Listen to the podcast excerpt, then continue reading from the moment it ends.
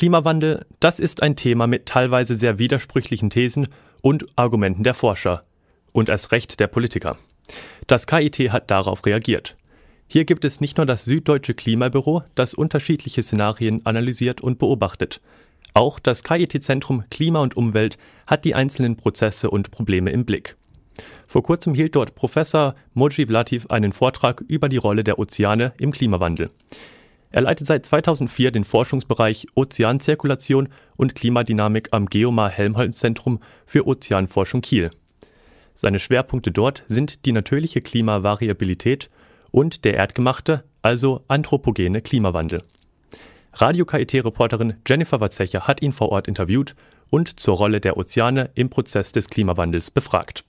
Heute geht es ja um die Bedeutung der Ozeane für den Klimawandel. Welche Bedeutung haben die denn? Ja, die Ozeane spielen in ganz unterschiedlicher Hinsicht beim Klimawandel eine Rolle. Zum einen nehmen sie sehr viel Wärme auf, speichern diese und geben sie erst langsam wieder an die Atmosphäre ab. Dadurch kommt eine Art Verzögerungseffekt zustande. Wir merken noch gar nicht, wie weit wir eigentlich im Klimawandel sind. Und dann gibt es noch das sogenannte andere Klimaproblem, denn die Meere nehmen auch CO2 auf. Und und das führt zu deren Versauerung. Und alle Lebewesen, die Kalkstrukturen aufbauen müssen, angefangen von kleinen Kalkalgen, die wir nur unter Mikroskop sehen, über Muscheln, über kleine Schnecken bis hin zu Korallenriffen, die leiden, wenn das Wasser immer saurer wird. Das heißt, müssen wir jetzt ein vermehrtes Aussterben besonderer Tierarten befürchten? Ja, also der Klimawandel könnte im Extremfall auch bedeuten, dass es zu einem Massenaussterben kommt, insbesondere auch in den Weltmeeren. Und man rechnet damit, dass möglicherweise bis Ende des Jahrhunderts schon bei einem ungebremsten Klimawandel bis zu 30 Prozent aller Arten aussterben würden. Können wir als einzelne Personen was dagegen tun, dass es nicht so weit kommt? Ja, das Problem, das Klimaproblem ist ein Energieproblem. Also wir verfeuern fossile Brennstoffe, Erdöl, Erdgas, Kohle,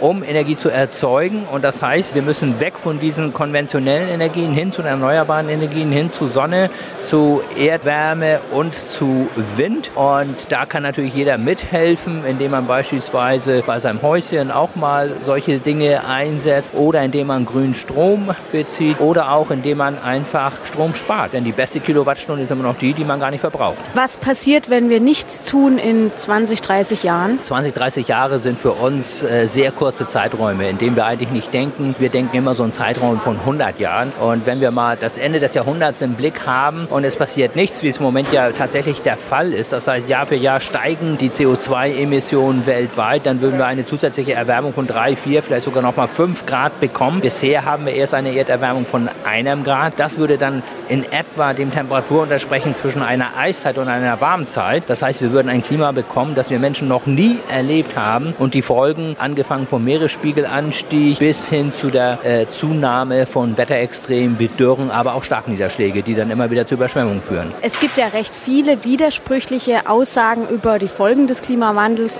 wie die Lage in der Tat auch ist. Was macht es denn tatsächlich so schwierig, darüber Aussagen zu treffen? Ja, es gibt ja nicht nur den menschlichen Einfluss auf das Klima, es gibt ja auch die natürlichen Klimaschwankungen und die überlagern den langfristigen Trend.